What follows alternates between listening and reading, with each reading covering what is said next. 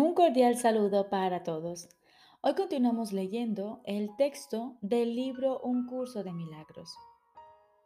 Capítulo 5. Curación y plenitud. Introducción. Jesús nos dice, curar es hacer feliz. Te he dicho que pensases en las muchas oportunidades que has tenido de regocijarte ni en las muchas que has dejado pasar. Esto es lo mismo que decirte que has rehusado sanar. Tu luz es la luz de la dicha. El resplandor no está asociado con la aflicción. La dicha suscita que uno esté completamente dispuesto a compartirla y fomenta el impulso natural de la mente de responder cual una sola. Quienes intentan curar sin ellos mismos completamente dichosos, suscitan diferentes respuestas a la vez y por consiguiente privan a otros de la dicha de responder de todo corazón. Repito, quienes intentan curar sin ser ellos mismos completamente dichosos, suscitan diferentes respuestas a la vez y por consiguiente privan a otros de la dicha de responder de todo corazón. Para poder actuar de todo corazón, tienes que ser feliz. Si el miedo y el amor no pueden coexistir, y si es imposible estar completamente atemorizado y seguir viviendo, el único estado de plenitud que es posible es el del amor. No existe diferencia alguna entre el amor y la dicha. Por lo tanto, el único estado de plenitud posible es el de absoluta dicha. Curar o hacer feliz es, por lo tanto, lo mismo que integrar y unificar. Por eso es por lo que no importa a qué parte de la afiliación se le ofrece la curación o qué parte la lleva a cabo. Todas las partes se benefician y se benefician por igual. Todo pensamiento benévolo que cualquiera de tus hermanos abrigue en cualquier parte del mundo te bendice. Deberías querer bendecirles a tu vez como muestra de agradecimiento. No tienes que conocerlos personalmente ni ellos a ti.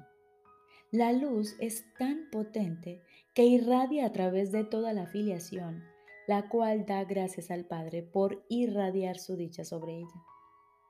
Únicamente los santos hijos de Dios son canales dignos de su hermosa dicha, porque solo ellos son lo suficientemente hermosos como para conservarla compartiéndola. Es imposible que un hijo de Dios pueda amar a su prójimo de manera diferente de cómo se ama a sí mismo. De ahí que la plegaria del sanador sea, permíteme conocer a este hermano como me conozco a mí mismo.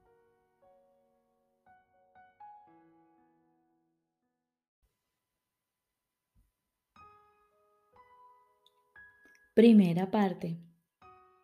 La invitación al Espíritu Santo. Jesús nos dice, la curación es un pensamiento por medio del cual dos mentes perciben su unidad y se regocijan. Su gozo exhorta a todos los miembros de la afiliación a que se regocijen junto con ellas y permite que Dios acuda a ellas y se manifieste a través de ellas. Solo la mente sana puede experimentar una revelación de efectos duraderos porque la revelación es una experiencia de pura dicha. Si no eliges ser completamente dichoso, tu mente no puede tener lo que no elige ser. Recuerda que para el espíritu no hay diferencia alguna entre tener y ser. La mente superior piensa de acuerdo con las leyes que el espíritu obedece y por lo tanto honra únicamente las leyes de Dios. Para el espíritu, obtener no significa nada. y dar lo es todo. Al tenerlo todo, el Espíritu lo conserva dándolo y de este modo crea de la misma manera en que el Padre creó. Aunque esta manera de pensar no tiene nada que ver con la posesión de bienes materiales, aún a la mente inferior le resulta comprensible en conexión con ideas. Si compartes una posesión física, ciertamente divides su propiedad. Mas si compartes una idea, no la debilitas. Toda ella te sigue perteneciendo aunque la hayas dado completamente. Lo que es más, si aquel a quien se la has dado la acepta como suya, eso la refuerza en tu mente y por lo tanto la expande. Si puedes aceptar el concepto de que este mundo es un mundo de ideas, la creencia en la falsa conexión que el ego hace entre dar y perder desaparece. Demos comienzo a nuestro proceso de redespertar con unos cuantos conceptos simples. Los pensamientos se expanden cuando se comparten. Cuantos más creen en ellos, más poderosos se tornan. Todo es una idea. Entonces, ¿Cómo entonces puede asociarse dar con perder? Esta es la invitación al Espíritu Santo. He dicho ya que puedo ascender hasta lo alto y hacer que el Espíritu Santo descienda hasta ti, mas solo puedo hacer eso a instancia tuya. El Espíritu Santo se encuentra en tu mente recta, tal como se encontraba en la mía. La Biblia dice, que more en ti la mente que estaba en Cristo Jesús y lo utiliza como una bendición. Se trata de la bendición de la mentalidad milagrosa. Te pide que pienses tal como yo pensé, uniéndote de esta manera a mí en el modo de pensar de Cristo. El Espíritu Santo es la única parte de la Santísima Trinidad que tiene una función simbólica. Se le ha llamado el sanador, el consolador y el guía. Se le ha descrito también como algo separado entre comillas, aparte del Padre y del Hijo. Yo mismo dije, si si me voy, os enviaré otro consolador que morará con vosotros para siempre. Su función simbólica hace que Él sea difícil de entender, ya que todo simbolismo se presta a diferentes interpretaciones.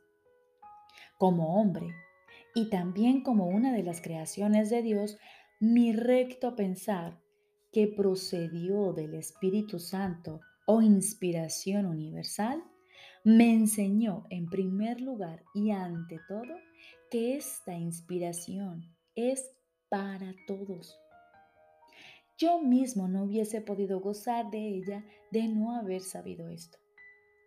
La palabra, entre comillas, sabido, es apropiado en este contexto porque el Espíritu Santo está tan próximo al conocimiento que lo evoca, o mejor dicho, facilita su llegada. He hablado anteriormente de la percepción elevada o verdadera, que está tan próxima a la verdad de Dios mismo que Dios mismo puede salvar la diminuta brecha que hay entre ellas. El conocimiento está siempre listo para fluir a cualquier parte, pero no puede oponerse a nada. Puedes, por consiguiente, obstruirlo pero jamás perderlo. El Espíritu Santo es la mente de Cristo, la cual es consciente del conocimiento que yace más allá de la percepción. El Espíritu Santo comenzó a existir como medio de protección al producirse la separación. lo cual inspiró simultáneamente el principio de la expiación. Antes de eso no había necesidad de curación, pues nadie estaba desconsolado. La voz del Espíritu Santo es la llamada a la expiación, es decir, a la restitución de la integridad de la mente. Cuando la expiación se complete y toda la afiliación sane, dejará de haber una llamada a retornar. Pero lo que Dios crea es eterno.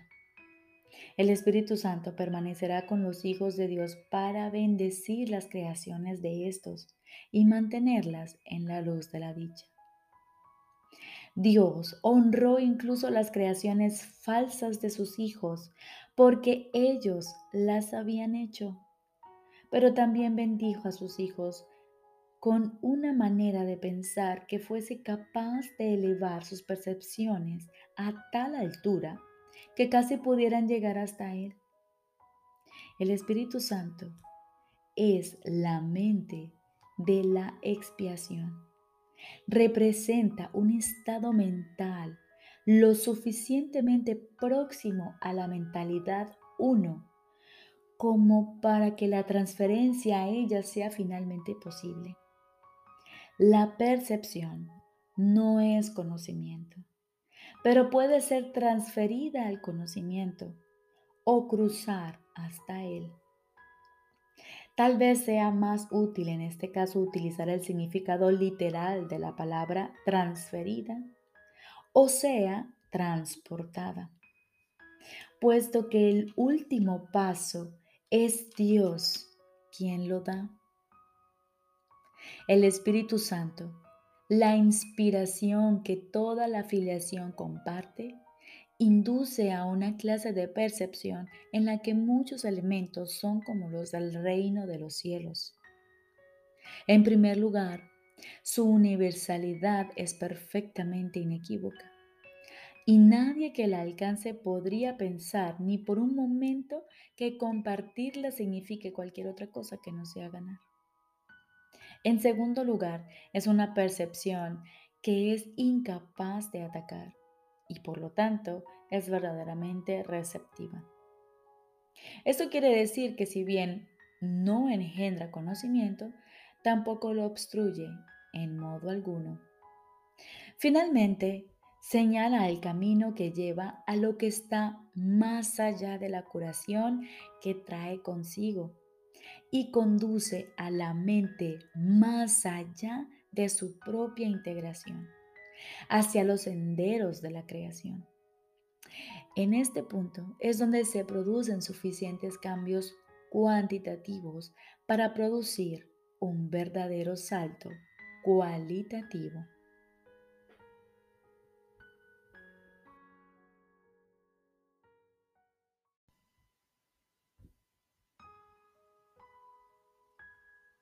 Ahora continuamos con el libro de ejercicios.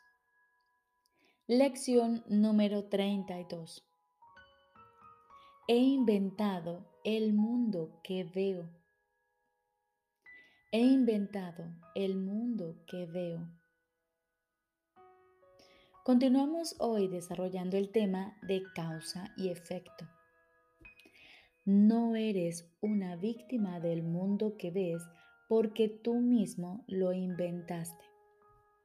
Puedes renunciar a él con la misma facilidad con la que lo construiste. Lo verás o no lo verás tal como desees. Mientras desees verlo, lo verás. Cuando ya no lo desees ver, no estará ahí para que lo puedas ver. La idea de hoy, al igual que las anteriores, es aplicable tanto a tu mundo interno como al externo, que en realidad son lo mismo.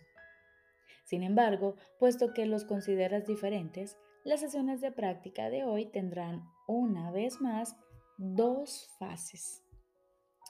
Una dedicada al mundo que ves fuera de ti y la otra al que ves en tu mente. Trata de introducir en los ejercicios de hoy el pensamiento de que ambos se encuentran en tu propia imaginación.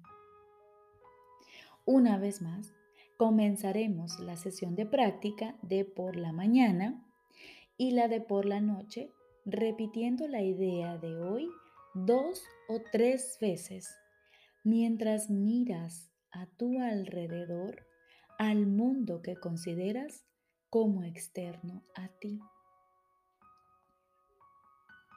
He inventado el mundo que veo. He inventado el mundo que veo.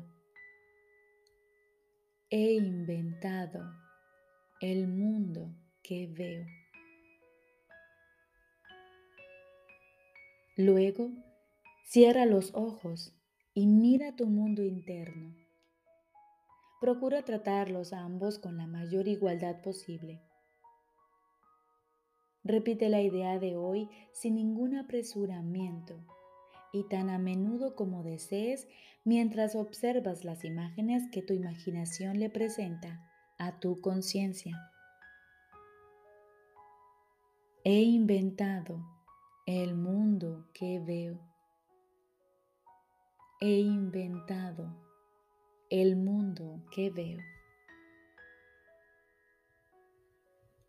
Se recomiendan de 3 a 5 minutos para las dos sesiones de práctica más largas, siendo 3 el mínimo requerido.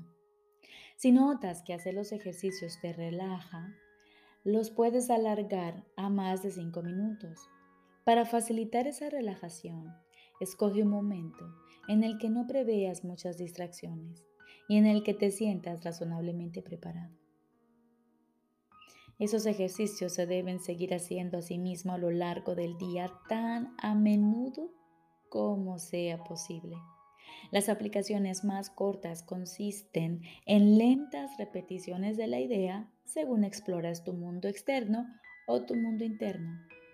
No importa cuál de ellos elijas.